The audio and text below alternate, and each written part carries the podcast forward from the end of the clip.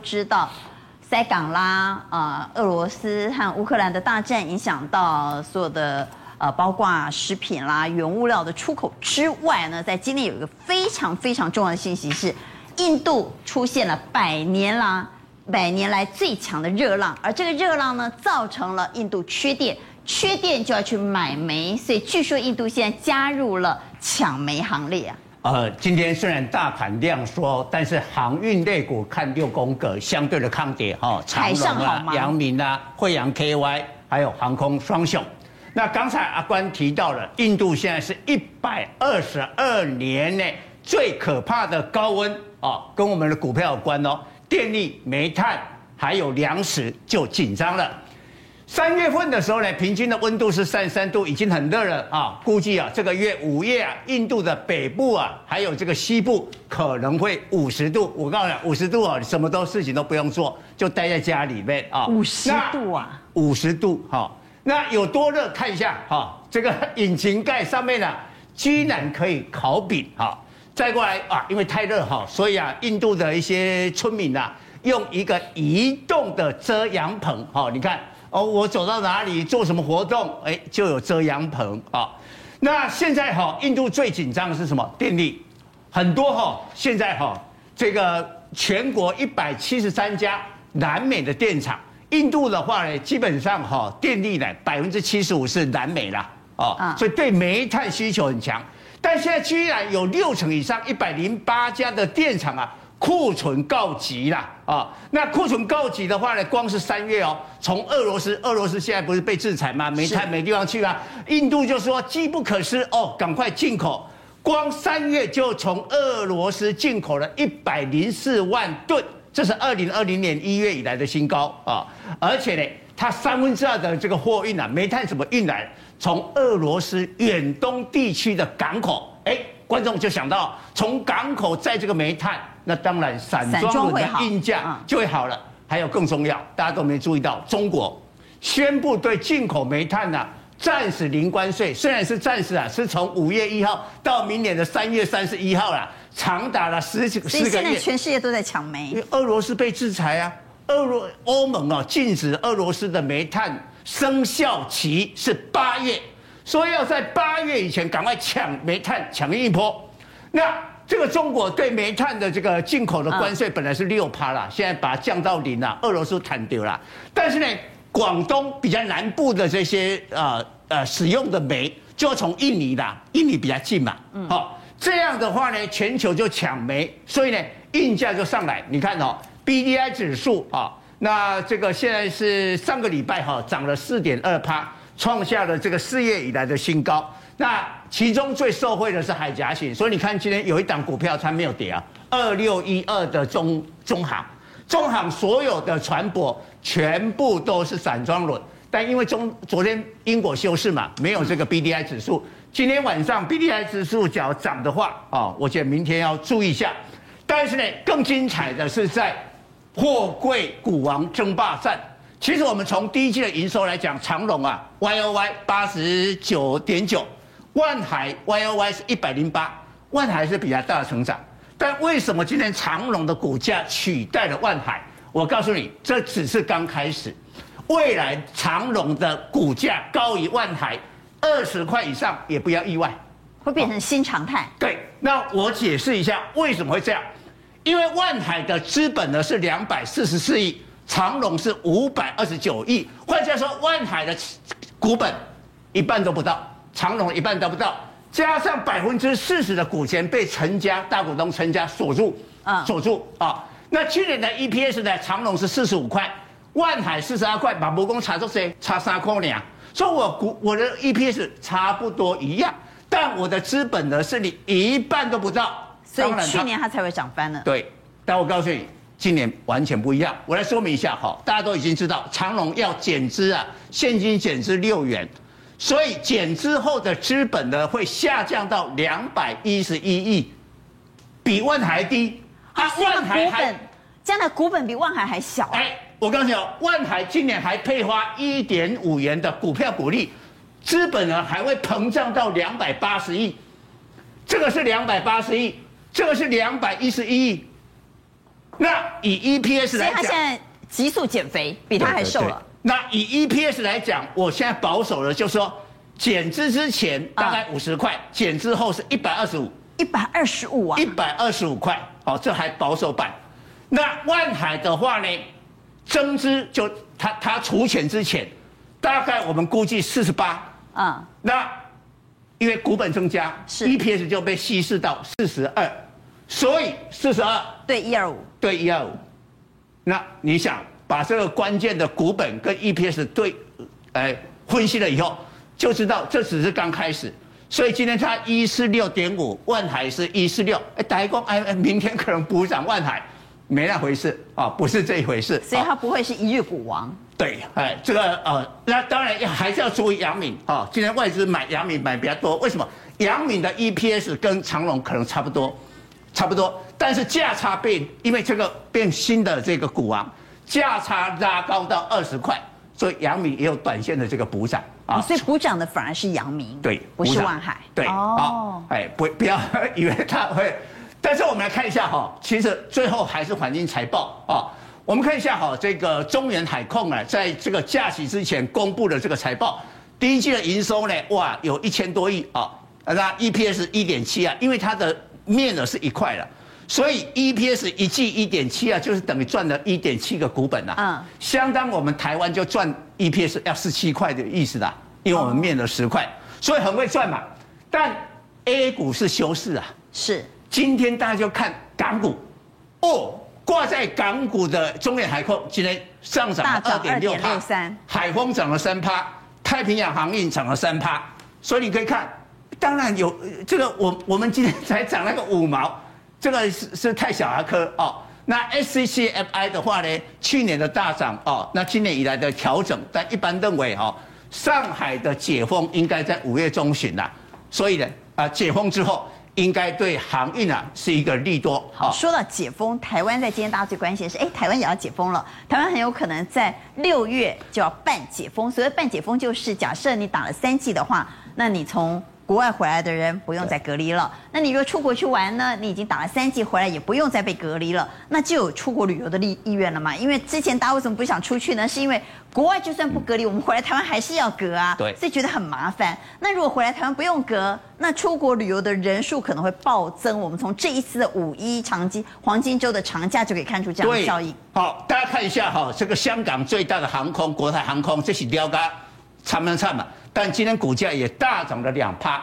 其实我们的观众只要找不到未来的选股方向，请看这个日本哦，就五对五金五一黄金周嘛。五一长假，我们来看一下。东京的机场啊，你看哦，这个是现在即时哦，机场一下子冲进了十万的旅客啊，这几乎回到了疫情以前的一个高峰哦。那国内的班呐是班班客满。国际的航线呢，大概也都是啊九十五趴的预定率，到啊这个比如国内线到这个冲绳啊，冲绳在这一次的假期当中呢，会挤入二十一万人，是去年的几倍，你知道吗？两百六十倍，两百六十倍啊！好，那我为什么要请观众特别注意这个画面？两年前，这时候机场都没人，嗯，结果股票涨什么？远距，因为大家都躲在家里，是远距的那些电子的股票，对不对？那现在完全颠倒，现在机场全世界解封，机场就会涨航空啦。对，那但是就跌什么？就跌那个两年前那些就跌远距了。对，都一样，反过来了。好，所以反过来的一个情况，所以你把过去的这个经验把它颠倒以后，其实你可以找到这个方向。好，那我们来看我们的航空股，其实就两家而已嘛，哈、嗯，呃，长荣航空和华航哪一档比较好？哎，现在哈又有价差，因为长龙，我们看二六一八的长龙航空啊，长龙航空其实他们的 EPS 也不会差很多啊。二六一八的长龙航空看 K 线啊，请看 K 线，其实它这个价位三七点六是历史新高，所以已经在这个地方不能说满足，这个阶段要立刻再冲上去，要什么呀？要比如第一季财报啦，或者陈时中宣布说，哎，六月就解封啦，哦，那就继续冲，现在还没有。会停在这个地方，但是二六一零的华航不一样哦。涨吗？哎，我记得二六一零华华航就有点像货柜的那个长龙的感觉。因为它还没有过历史高点。对，它还没有，它还没有。好，所以价差显然跟长龙航空有一定的价差，但是解封，我们两个都受惠啊啊！我们的财报 EPS 呃超我这样，但是我的股价卡小。好，不管陆海空航运股是不是未来在短线上多头最有机会在这个地方一搏的标的，请举牌。航运股股票圈呐、啊，昌兴看好谁？我也觉得是航空，航空会优于航海，因为解封还有包含观光，所以我认为说，比如说像看我刚才讲的航空股、观光股，我觉得都是可以期待的。那陈彦看好谁？基本上过去虽然我对航空不是那么呃支持，可是这一波我真的觉得解封后的力道会很强，啊，因为连你都想出国。对对对对，就是很很很想要飞去有阳光、有沙滩、有比基尼的地方，好好放松一下。今天最热的当然是航运，要好好来聊聊航运。一方面呢是长荣领先万海往上攻坚，在昨天做了第一天的航海股的股王之后，在今天蝉联宝座，继续做航海股股王。二是呢，现在长荣集团的股权争霸战越演越烈，已经白热化到张国正要出来收委托书了。所以，我们来看长荣在今天还有个利多消息，是它的运力大跃进，登上全球六哥，宪哥。对，那今天呢，我们刚刚在讲到陆海空很强嘛，对不对？啊、长荣集团它就有航空，有海运，所以当然一开盘马上就一马当先，长隆海就冲出去了。所以我们看它所有相关的股票，其实今天表现都非常的厉害。当然。长隆海、长隆集团在这边，尤其长隆海运呢，它有两个利多，所以我们说它双喜临门。第一个阿关讲的，今年第一季呢，在全世界的货柜的运力排名，它本来是第七名，跳跃到第六名。哎，你不要以为那么简单呢，第七很强。第七呢，我们来看，原来是现在的 ONE，ONE 呢是日本三大航商的联合航运公司啊，能够超越它不简单。那最主要是长荣航、长荣海运呢，在去年跟今年，尤其是今年呢，它增加的新的一个运力是十九点三万。十九点三四万个 Q，也就是说，它今年至少有六艘的船还要再进来，尤其那二点四万吨的那种大船要进来。那第二个利多呢，就刚刚阿宽讲的，连续两天超越万海。哎，你不要以为那么简单，因为长隆的一个股本是万海的一倍以上呢。你想想看，以前跑不动啊，所以现在为什么能够超越呢？减肥成功啊，还还是在基本面。好，所以我们来看啊、哦。为什么长荣会超越万海？很多人说这违逆了股价伦理，但其实如果我们仔细来分析，并没有违逆股价伦理。对，那我们如果从今年第一季的一个营运、一第一季的营收来讲，那长荣海运呢，它的一个年成长呢是八十九点九。那万海是一百零八，但是你如果从股本来看的话，以去年的股本来看，哦，还有差接的呀。但是去年的 EPS 呢，长荣海运是赚四十五点五七，那万海是四十二点三，它是小胜它，不过。长隆海运今年减至六成，那万海呢？它还配了一点五块的股利，所以如果这两个一差的话，哇，一共差接的呀。我们假设用去年的 EPS，我们去换算，假设说今年的话，那么以减之后跟增之后的股本，那么长隆海运呢就变成一百三十九点六八。万海呢变三十六点七八，黑的天差的跌，所以因为今年的马士基呢又调高财测二十五趴，法人回头回头来买海运股，那海运股里面当然就是海运三雄里面长荣今年的成长力度会最强，所以为什么它能够连续的两天能够超越万海，这个超越以后，我想可能就是一百六六起的的冲起来了，起码万海被又又被丢了。万海今天就被丢吗？如果你还沉溺在万海去年的荣光，我们帮你来分析啊。刚刚其宪哥已经讲了，去年呢，万海是股王，对吧？航运股的股王，我得利啊。去年他赚了四十二块三毛钱。长隆赚四十五块五毛七，赚的钱差不多，但是呢，万海的股本是两百四十四亿，长隆的股本是五百二十九亿，这什么概念呢？就是万海赚的钱呢，可能养两个人，但长荣赚的钱呢，摊差不多，可能还起高哎，你知道不哈？所以赶快的经验起卡贼狼，当然大家不能卡旧。所以去年为什么万海表现比长荣来得好？但今年可不一样喽，今年呢，长荣减资之后一瘦身之后，减资后的股本是两百一十一亿。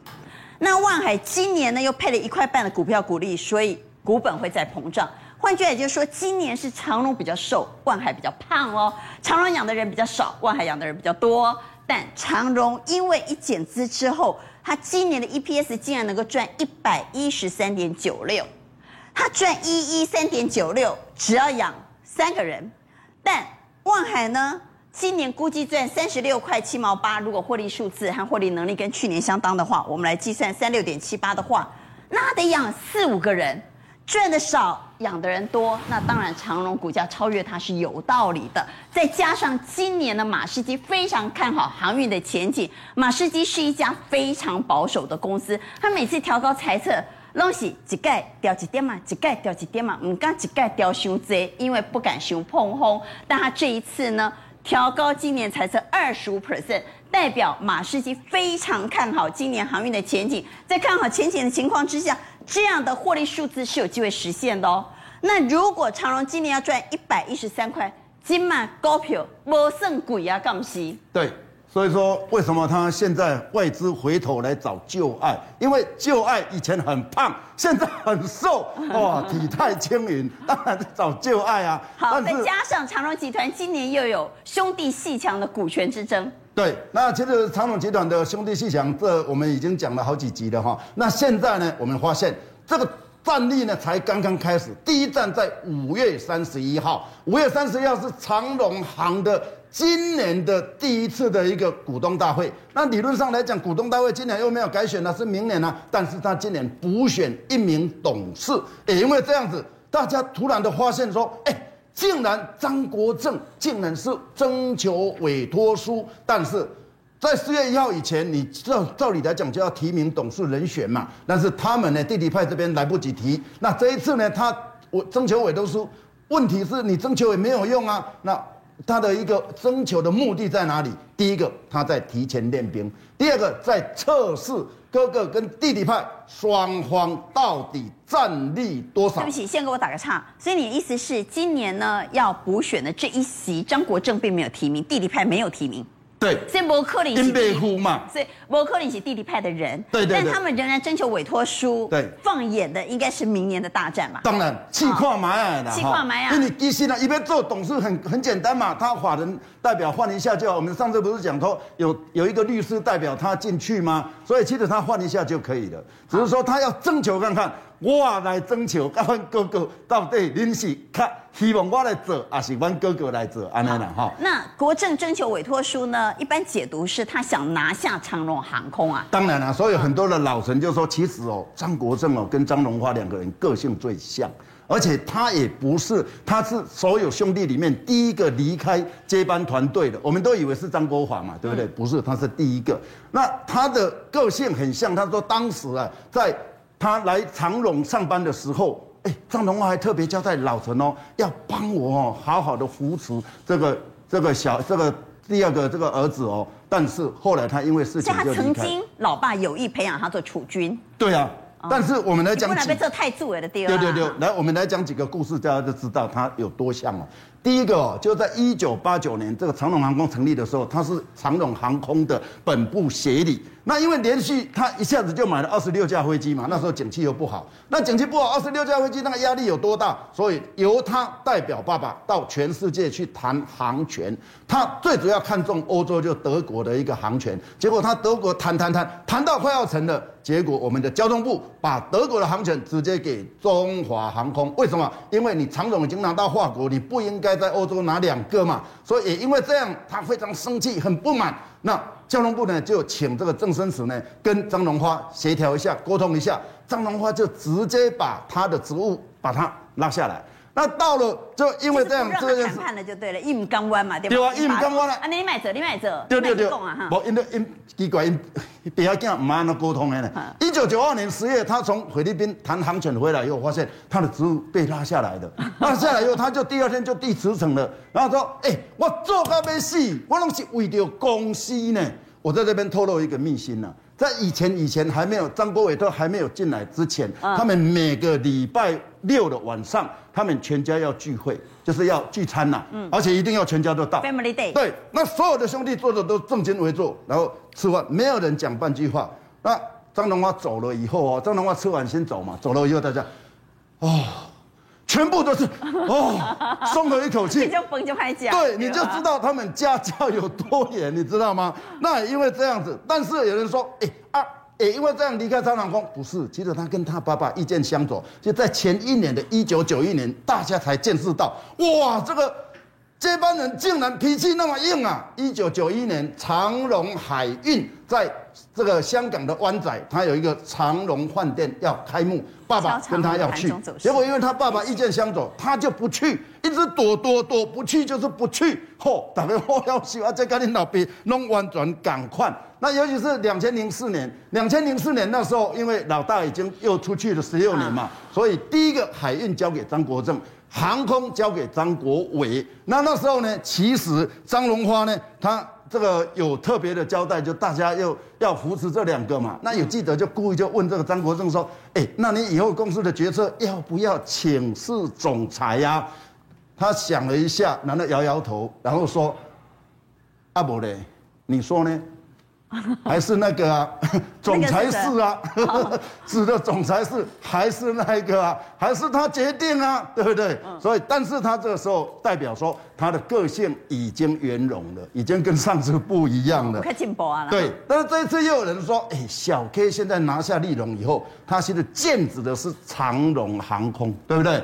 因为他在长荣航空是第三大股东啊。那我们来看这个这个配置图里面，小 K 在长荣航空是十趴哎。第三大股东、啊，有那么多、哦？对啊，他的公司十趴啊。